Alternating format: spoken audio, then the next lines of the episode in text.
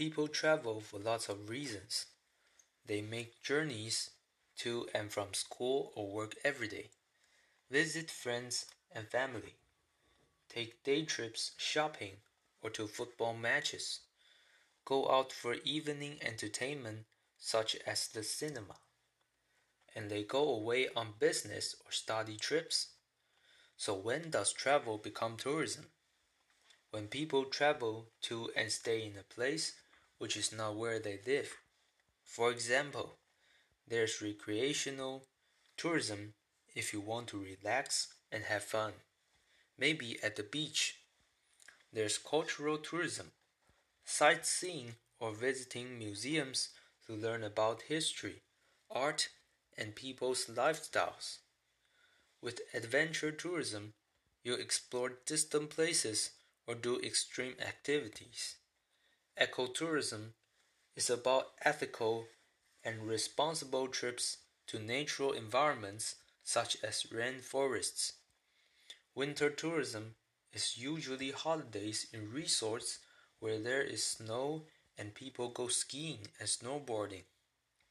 Sport tourism is to play or watch different sporting events like the Olympics. Educational tourism is to learn something, possibly a foreign language abroad. Nowadays, there's also health tourism to look after your body and mind by visiting places like spa resorts.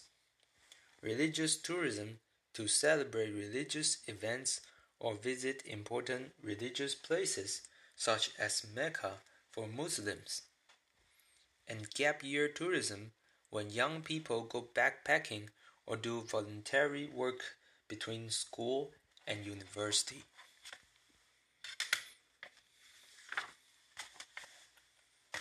Tourism is a multi billion dollar business with hundreds of millions of travelers arriving in destinations across the world every year.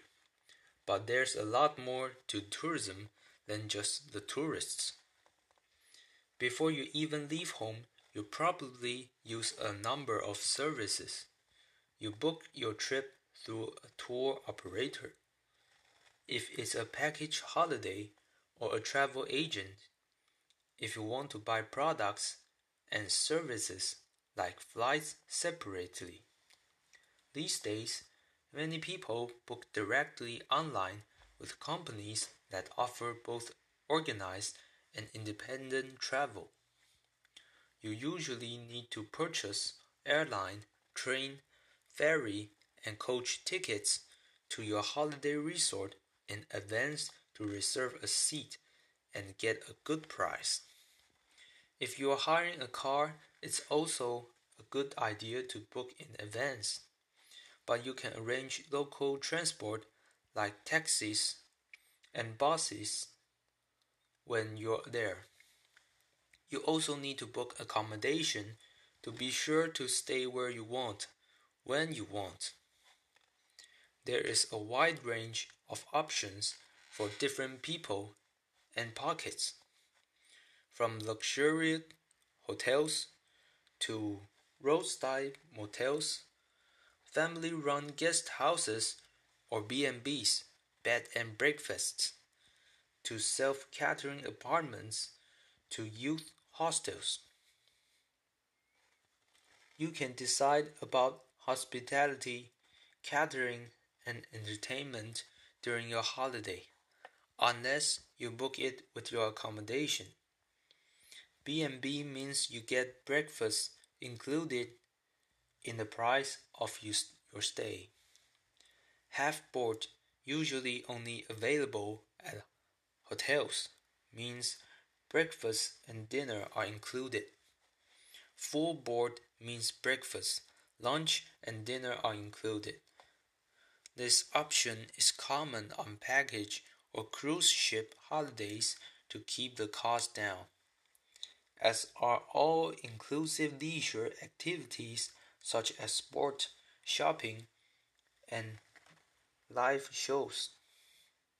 Most places have a tourist information point where you where they give you free information about what to see and do and how to get around.